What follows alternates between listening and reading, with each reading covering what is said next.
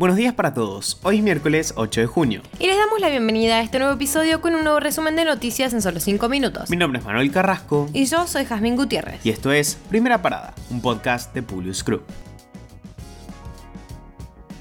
Nacionales. Acompañada por el expresidente Mauricio Macri, Patricia Bullrich presentó a hacer sus equipos técnicos y de gobierno en un acto oficial en el Yacht Club de Olivos, en el que anunció propuestas para gobernar el país. El evento tiene lugar en medio de la en Juntos por el Cambio y las declaraciones cruzadas entre el exmandatario y el gobernador de Jujuy, Gerardo Morales. Esta vez vamos a ir a un cambio que sea para siempre. El primer día vamos a enviar tres leyes para desburocratizar, asegurar el imperio de la ley en todos los ámbitos y prohibirle al Banco Central emitir moneda para financiar al Estado, anunció Bullrich.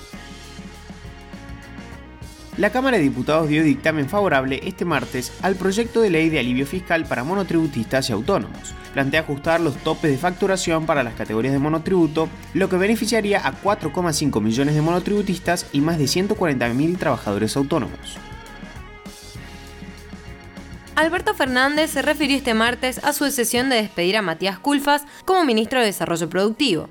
No me gustan los soft, no me gustan las cosas dichas por secreto. Cuando un funcionario habla, tiene que hablar públicamente. No me gustó lo que hizo, por eso tomé la decisión que tomé. Lo que piensa Matías es lo que piensa Matías. No lo comparto, dijo el presidente en la Casa Rosada.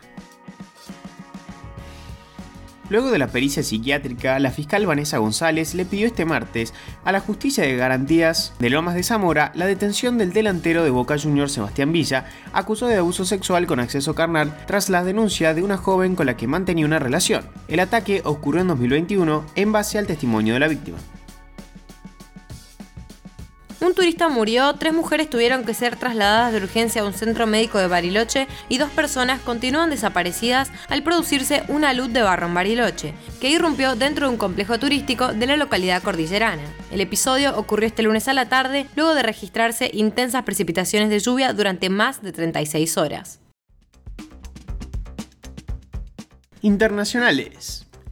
Turquía comunicó a las Naciones Unidas que a instancia de su presidente desea a partir de ahora llamarse Turquille en todos los idiomas. Una carta oficial de Ankara recibida el miércoles en la sede de la ONU formalizó el cambio de inmediato del nombre. El país evita así que su nombre en inglés sea Turkey, una palabra que en ese idioma también significa pavo y que por lo tanto podría adquirir una connotación negativa. Irán llevó a cabo la ejecución de 12 reclusos en una prisión del sureste. 11 hombres y una mujer con condenas que iban desde el tráfico de drogas hasta el asesinato fueron ahorcados el lunes en la prisión de Saedan, según denunció la ONG Iran Human Rights.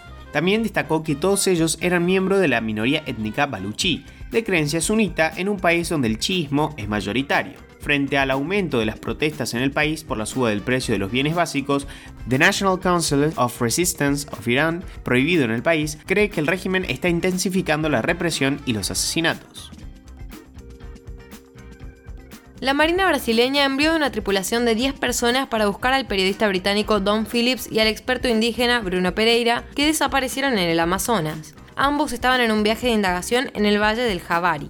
Este lugar es el hogar de la mayor cantidad de pueblos indígenas no contactados del mundo, con una superficie del tamaño de Irlanda. Está amenazado por los mineros ilegales, los madereros, los cazadores y cada vez más los grupos cultivadores de coca. Durante la inauguración del paseo ribereño en Cuernavaca, Morelos, un puente colgante colapsó mientras un grupo de personas estaba sobre él. Entre ellos se encontraba el alcalde de dicho municipio, José Luis Uriostegui, así como su esposa. De manera preliminar, se reportó que cerca de 25 personas cayeron del puente en Parque Porfirio Díaz desde una altura de 2 metros aproximadamente. Hubo varios heridos. Lo que más llamó la atención sobre este accidente es que sucedió el día inaugural del paseo turístico, y es que desde marzo de 2021 se había anunciado que el paseo ribereño Alfonso Sandoval Camuñas, el cual pasa sobre la barranca de Almanaco, iba a ser rehabilitado. Tras las nuevas amenazas de Vladimir Putin, el Reino Unido suministrará a Ucrania lanzacohetes con un alcance de 80 kilómetros. La decisión se tomó en estrecha coordinación con Washington, que la semana pasada anunció el suministro de equipamientos con un alcance de 80 kilómetros, es decir, lanzacohetes múltiples montados en vehículos blindados ligeros. Por su parte, el presidente ruso Vladimir Putin advirtió el domingo que Moscú atacaría nuevos objetivos si Occidente suministraba misiles de largo alcance, afirmando que las actuales entregas de armas buscan prolongar el conflicto. Con esto los despedimos por hoy. Gracias por escucharnos.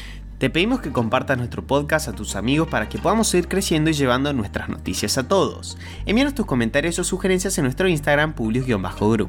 Los esperamos mañana en el próximo episodio de Primera Parada. Que tengan un muy buen día.